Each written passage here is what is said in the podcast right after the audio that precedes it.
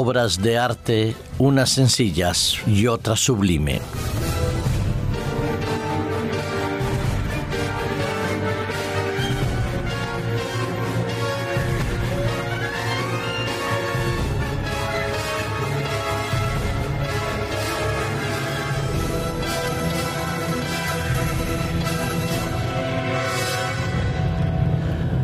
Cuando hablamos de las bellas artes, todos entendemos que nos referimos a la música, a la pintura y a la escultura. Existen las obras de arte de carácter clásico, muy conocidas, donde las figuras, las imágenes y los gestos son bien definidos. En la música los sonidos son armoniosos, melodiosos, eh, la sincronía es casi perfecta. Eso es fácil poderlo llamar bellas artes. Pero el tiempo ha cambiado y la modernidad ha hecho que las artes sean tanto más difíciles a distinguir en su belleza y más necesario especular sobre la creatividad del artista. Recuerdo que hace algunos años se habló de un famoso lienzo en una exposición de arte en un renomado museo. Pasado un tiempo, se contemplaba aquel enorme lienzo colgado desde el techo que ocupaba varios metros de la sala. Todos miraban y observaban ese lienzo. De pronto, alguien se dio cuenta que ese lienzo no, formaba parte de las colecciones que se estaban exponiendo y avisó al responsable del museo. Sí, Efectivamente, se trataba de una gran broma de unos que querían ver si efectivamente comprendían la obra del artista que se exponía. El lienzo simplemente era una sábana entrecomillada abandonada en medio de la exposición. No hace muchos días, una muchacha, una joven encargada de la limpieza de otro museo, viendo que en la exposición que estaba puesta ahí de la obra de la creatividad del genio del ser humano, se encontraba una bañera que estaba sucia y decidió limpiarla. Justo al lado había otra especie de monumento que parecía una, escalera que subía del lado de la bañera del cubo y lo limpió. Lo limpió tan esmeradamente porque no quería que nadie le dijera que no era responsable en el trabajo que hacía. Sorpresa enorme se llevaron los dueños del museo y los expositores de aquella obra de arte. Varios miles de cientos de miles de euros acababan de perderse porque aquella bañera sucia formaba parte de la escultura que se estaba exponiendo.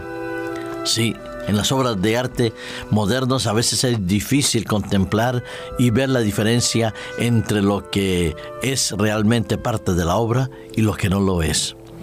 Pero en las grandes obras conocidas de grandes artistas, visitadas por millones de personas, por ejemplo, como se trata de la Capilla Sistina, se encuentra una serie de imágenes que están semi-ocultas creadas por el gran pintor italiano Miguel Ángel Buonarroti, que él estuvo en contacto desde muy pronto con las culturas judeocristianas y que un día fue designado por el Papa Julio II para que eh, realizara el fresco más grande del mundo con más de 1100 metros cuadrados y más de 300 personajes conociendo Miguel Ángel el orgullo y el ego de Giuliano de la Rovere, que es el Papa Julio II, decidió hacer el primer cuadro basado en el profeta Zacarías. Para ello, utilizó el rostro de Julio II y quedó ahí, es el profeta Zacarías, pero el rostro de Julio II. Le dieron manos y tiempo y espacio libre para que este gran artista decorara esa famosa capilla sistina. Muchos hemos ido a visitarla, la habremos visto.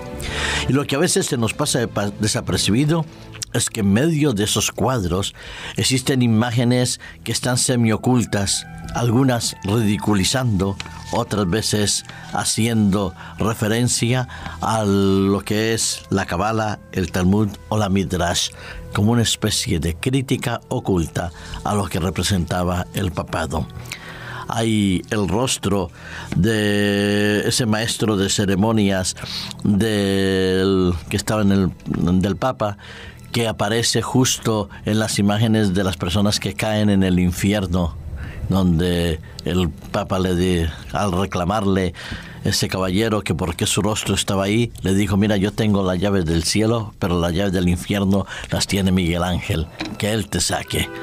Así es, entre la pintura antigua y moderna, entre las obras de arte que más podemos distinguir como verdaderos actos de y creatividad, y las realidades que muchas veces se ocultan, como las obras de Leonardo da Vinci, de Botticelli o la propio Miguel Ángel y otros tantos que hicieron lo mismo, pintar sobre pinturas, esconder rostros, gestos, enfados que a veces no se daban cuenta los que lo contemplaban y pasando siglos se han podido ver.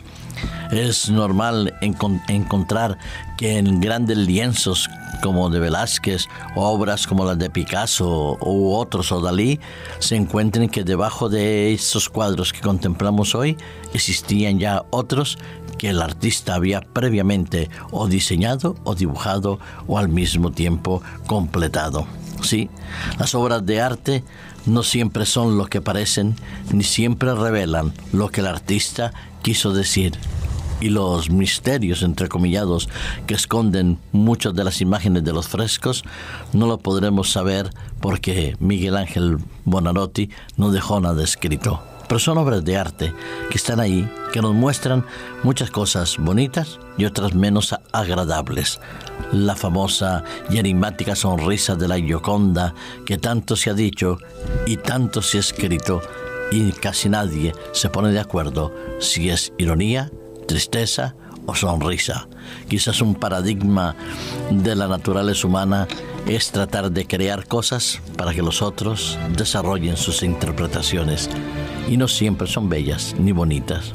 Sin embargo, hay un artista sublime, el mejor de todos, el perfecto, el que su obra de arte reflejaba bien el carácter, el deseo y el propósito de su voluntad. Una obra de arte que desgraciadamente con el transcurrir de los siglos se ha ido un tanto apagando, pero no porque el artista no lo hubiera hecho bien, sino porque los seres humanos se encargaron de hacerle retoques a través de los siglos. Ya sabéis a qué me refiero.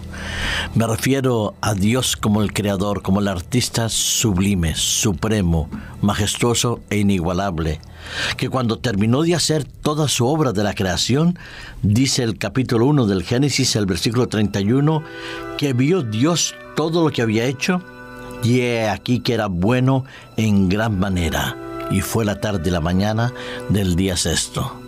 Así es, querido amigo, querido radio oyente, radio escuchante.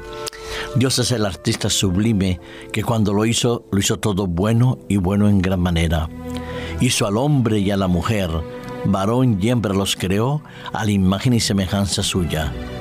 Y hoy en día, la única manera de recuperar la intencionalidad original del artista supremo es volver a la fuente suprema, la palabra de Dios, para redescubrir ese acto creador de imagen y semejanza de Dios, obra buena y buena en gran manera.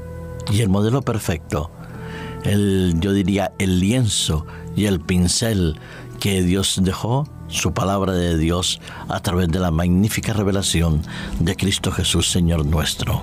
Contemplemos obras de arte bonitas, sencillas o complejas de hoy en día, pero sobre todo contemplemos al máximo creador de las mejores obras de arte del universo, que es nuestro Dios. Te invito a que vuelvas a la fuente original y descubras esa intencionalidad y ese acto creador de nuestro Señor Jesucristo, de Dios Padre y el Espíritu Santo.